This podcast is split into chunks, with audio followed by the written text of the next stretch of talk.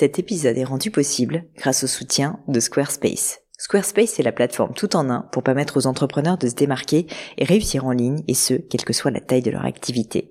Pourquoi est-ce que j'ai choisi Squarespace comme sponsor du podcast? D'abord parce que je sais qu'ici vous êtes très nombreux à entreprendre, avoir un podcast ou un projet qui nécessite d'être valorisé sur un site web. Et que Squarespace propose des outils vraiment simples d'utilisation pour avoir un site beau, propre et efficace en un minimum de temps.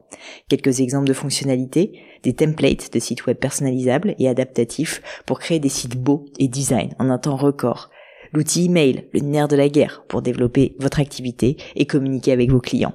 Ou encore leur outil SEO intégré pour émerger sur Google sans être un produit métier. Alors si vous voulez donner à votre business toutes les chances de se développer, je ne peux que vous recommander d'aller sur le site squarespace.com. En plus, Squarespace vous offre moins 10% sur votre première commande de site web ou de domaine avec le code Pauline. N'hésitez pas et rendez-vous sur squarespace.com, code Pauline.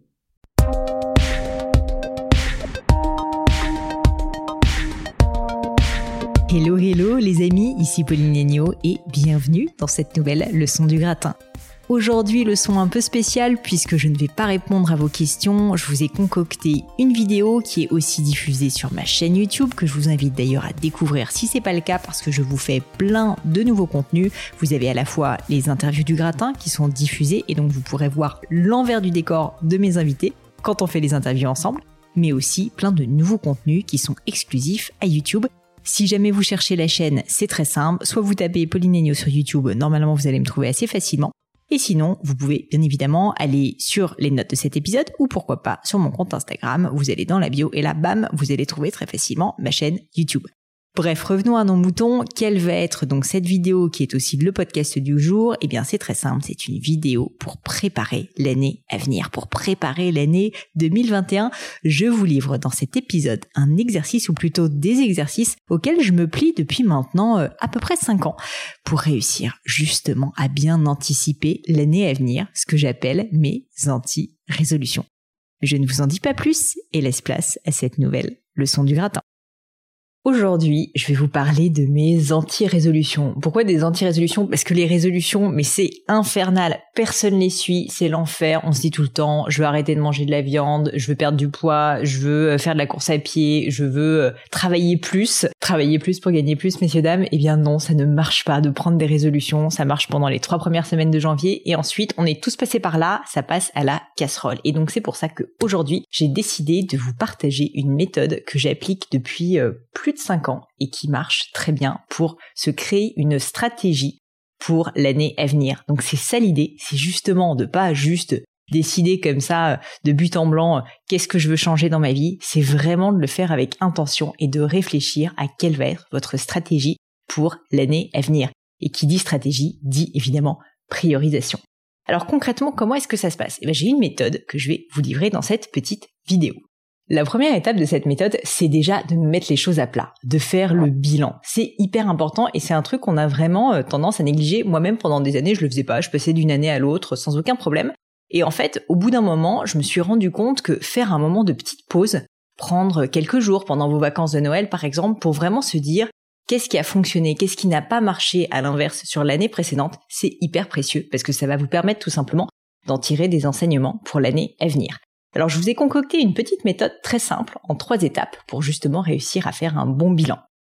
Le premier point de la méthode, c'est de reprendre votre agenda, l'agenda de l'année précédente. C'est vraiment concrètement de regarder semaine par semaine qu'est-ce que vous avez fait, les rendez-vous que vous avez eus, combien de temps vous avez passé à faire du sport, enfin vraiment de regarder le, le, concret, le détail de ce que vous avez fait. Vous allez me dire, oh là là, mais j'ai autre chose à faire que de passer une semaine à regarder mon agenda. Je vous rassure, faites-moi confiance, ça prend une heure tout au plus. Il faut pas non plus rentrer dans le détail, mais regardez semaine par semaine et vous allez voir ce qui est formidable, c'est que vous allez probablement vous rendre compte que votre temps n'était pas du tout dépensé là où vous le pensiez. C'est-à-dire que vous allez peut-être vous rendre compte que, en fait, vous passez énormément de temps à faire des rendez-vous. Vous allez vous rendre compte que peut-être que vous faites beaucoup trop de déjeuner hyper loin de votre bureau et du coup vous passez énormément de temps dans les transports peu importe, mais c'est vraiment en regardant dans le détail, semaine par semaine, votre agenda, que vous allez pouvoir avoir un bilan réel de ce que vous avez fait l'année précédente. Donc ça, c'est le premier conseil et je vous conseille vraiment de commencer à l'appliquer tout de suite. Le deuxième conseil de cette méthode, c'est de prendre un peu de recul pour comprendre qui vous voyez et qui vous ne voyez pas assez dans votre entourage. Alors vous allez me dire, c'est un jugement de valeur, c'est un peu subjectif. Pas vraiment. Parce que vous avez pris votre agenda, vous allez pouvoir noter à chaque fois les noms des personnes que vous voyez et celles que vous appréciez peut-être que vous ne voyez pas beaucoup. Et vous allez faire cette liste et vous allez vous rendre compte que peut-être que vous passez 80% de votre temps avec une personne où franchement, vous vous dites, mais pourquoi est-ce que je passe mon temps avec cette personne-là? Peut-être que c'est une personne toxique, peut-être que c'est une personne qui vous tire pas vers le haut, peut-être que c'est juste quelqu'un que vous n'aimez pas. Et eh ben, il vaut mieux s'en rendre compte pour pouvoir justement prendre une décision l'année prochaine de voir cette personne un peu moins.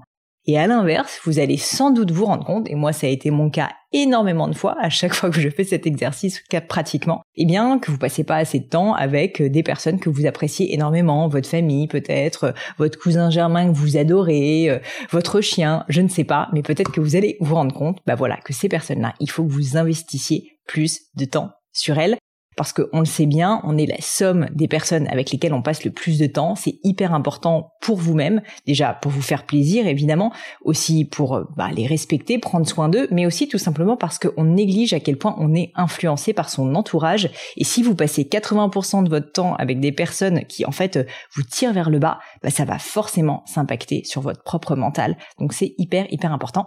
Et ça, c'est mon deuxième exercice. Enfin, le troisième exercice que je peux vous proposer pour vraiment faire ce bilan euh, de, l'année euh, passée, eh bien, c'est à l'aune, une fois de plus, hein, de cet agenda, essayez de prendre un peu de recul. Une fois de plus, là, ça va prendre 30 minutes, pas grand chose, mais de vous dire quels sont les grands succès que j'ai eus sur cette année précédente et à l'inverse, quelles sont les grandes difficultés, quels sont les échecs que j'ai vécus quels sont les moments que je voilà que je regrette d'avoir passé si vous voulez. C'est aussi hyper utile comme exercice et c'est un exercice malheureusement qu'on fait assez peu, on prend pas ce temps-là en fait de, de, de prendre ce recul finalement sur euh, sur l'année passée pourquoi? Parce qu'en fait, vous allez peut-être vous rendre compte que les victoires que vous avez vécues ne sont pas celles auxquelles vous vous attendiez. Peut-être que vous allez vous rendre compte que votre plus belle victoire, ça a été euh, de réussir à vendre votre premier produit. Peut-être que vous allez vous rendre compte que ça a été de fêter Noël en famille ou euh, le Nouvel An, etc.